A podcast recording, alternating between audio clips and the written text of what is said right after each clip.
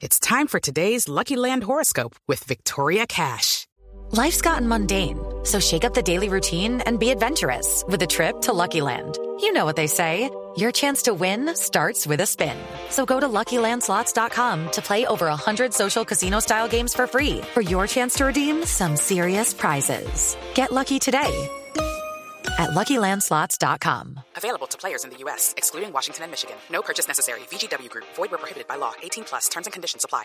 Pero bueno, ministro, déjeme, yo le pregunto a Kazu Kaku. Esto es una, esto es, digamos, o como yo lo percibo, es un tema de los blancos de Bogotá. Es un tema de unos inversionistas que tienen una plata, es un ministro de Estado. ¿Qué está pasando allá? ¿Cuál es la posición de ustedes en la sierra, que son los que viven en la sierra? Bueno, buenas tardes a, a los radioescuchas de, de Blue.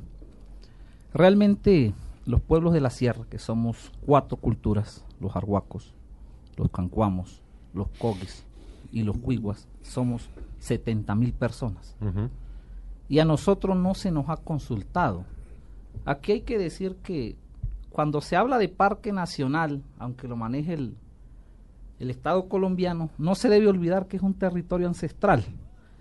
Y lo digo porque ancestral significa que nosotros somos legítimamente dueños de todos esos territorios. Que ya el tema jurídico, de cómo se adquirieron algunos terrenos, eso se lo dejamos a los grandes, eh, el mundo, al universo del derecho, y habría que determinar, eso es otra cosa, pero son 30, 40 años. Pero el dominio espiritual, cultural, lo tenemos los cuatro pueblos de la sierra de nuestros antepasados, los Taironas. Y Tairona es Tairun, quiere decir pensamiento, ahí hay pensamiento. ¿Cuál es nuestro pensamiento frente a lo que llaman Parque Nacional Tairona? Es que si nosotros mismos no hemos hecho ningún tipo de construcción allí, mucho menos los blancos, que no de una u otra manera tienen mucho analfabetismo cultural, porque de todas formas para nosotros el territorio fue dejado para pervivir, para hacer ciertas actividades que no precisamente son vivir, hacer casas, hacer cultivos. Entonces, el pensamiento de los mamos, desde la ley de origen, que es la ley milenaria, es que ahí no puede haber ningún tipo de construcción. Se habla de Bahía Concha, ahí hay unos sitios sagrados donde se recoge aburo, que son materiales que el mar nos regala, conchas, moluscos, y con eso es que hacemos pagamentos o rituales ceremoniales para toda la naturaleza. Entonces, eso también se afectaría.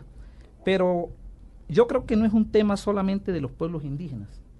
Todo lo que tenga que ver con el Tairona eh, se hace muy resistible. La gente opina, la gente se manifiesta, no solo los ambientalistas, sino que se divide demasiado. Y, y basado en ese pensamiento, los mamos dicen, cuando no hay yuluca o acuerdo, creo que debemos hacer un alto y, y escuchar la voz de la naturaleza. Claro. Mamo, pero también hay una realidad y es que casi el 80% de este parque es de propiedad privada o al menos así están en los documentos. ¿Ustedes cómo enfrentan esta realidad? Como usted bien lo dice, ancestralmente pertenecen a los territorios indígenas, pero en los papeles hay unos intereses privados que quieren hacer algo con sus tierras, más allá de la visión ambientalista y del Estado.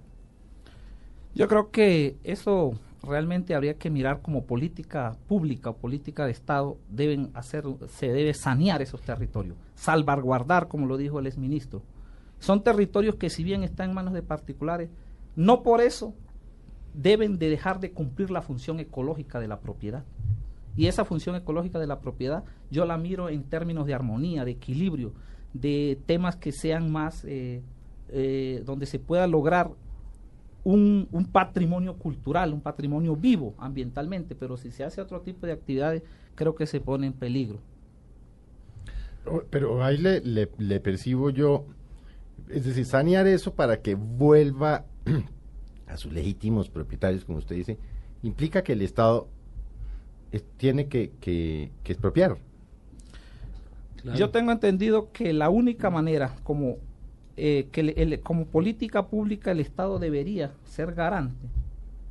Y los verdaderos, yo sí tengo que decir, independientemente de la posición que tengan los ambientalistas, yo tengo que pensar como indígena. Y uh -huh. como arhuaco, yo creo, y siempre se lo he dicho a, a la directora de parque, todo, me gustaría, y no es un tema jurídico, es un tema de los mamos lo han pedido, los sabios de la sierra, que el Tairona y todo lo que tenga que ver con la Sierra Nevada la manejemos nosotros, porque nosotros somos los que sabemos cómo manejar esos territorios. Pero cuando, pero cuando usted dice la manejemos, nosotros es, eh, usted ha dicho, que no se construya nada. Manejarla es manejarla, es vivir allá y que no haya un ladrillo, que es lo que, se, que, que- que es lo que Administrarla espiritualmente y ecológicamente. Ramón tiene algo que decir sobre esto. Sí. Sí, lo- los parques tienen, por supuesto, una legislación especial sobre su uso y en el caso del Parque Tayrona, pues hay un plan de manejo del parque establecido desde hace bastantes años en el donde está restringido los usos que le pueden dar los propietarios privados.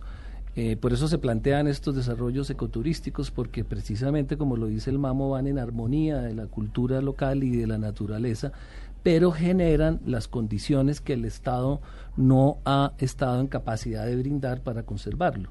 Hoy el Parque Tayrona recibe más de 300 mil turistas sin ningún tipo de educación ni de control, que de muy buena fe y con ganas de conocer la- ese sector de la sierra, entran todo tipo de basuras, cortan el bosque seco tropical y hacen fogata con él, contaminan las aguas y respetan los sitios sagrados que menciona el Mamo sin saberlo.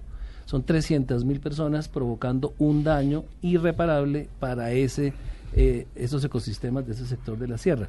Cuando el gobierno, a través de las normas del COMPES y de otras leyes, invita al sector privado a vincularse a proyectos ecoturísticos, lo hace previendo que no está en capacidad, que no tiene los recursos ni para comprar la tierra, expropiándola o simplemente comprándola, ni para crear, como dice Manuel Rodríguez, una unidad de parques nacionales con la potencia suficiente para controlar el número de, personas que ingresan, para que no alteren los ecosistemas y hacer todos los controles que son propios de- del Estado. Pero lo interrumpo, Ramón, eso no es tan difícil, porque no muy lejos de aquí lo tenemos, y es el caso de Machu Picchu. claro, en Machu pero Picchu no hay construcciones. Está lo que está y quienes hemos ido a Machu Picchu sabemos que entramos a las 8 de la mañana y nos sacan a las 5 de la tarde. hay un hotel muy hay particular. el monasterio. Exacto, es que es controlado, por eso es importante esa precisión, Felipe, y es que son hoteles pequeños a unos costos muy altos, vale dos mil dólares la noche, ese hotel de Machu Picchu. Sí, no es para todo Y claro, no pueden entrar sino 400 personas en ciertos sectores y a ciertas horas. Será lo mismo.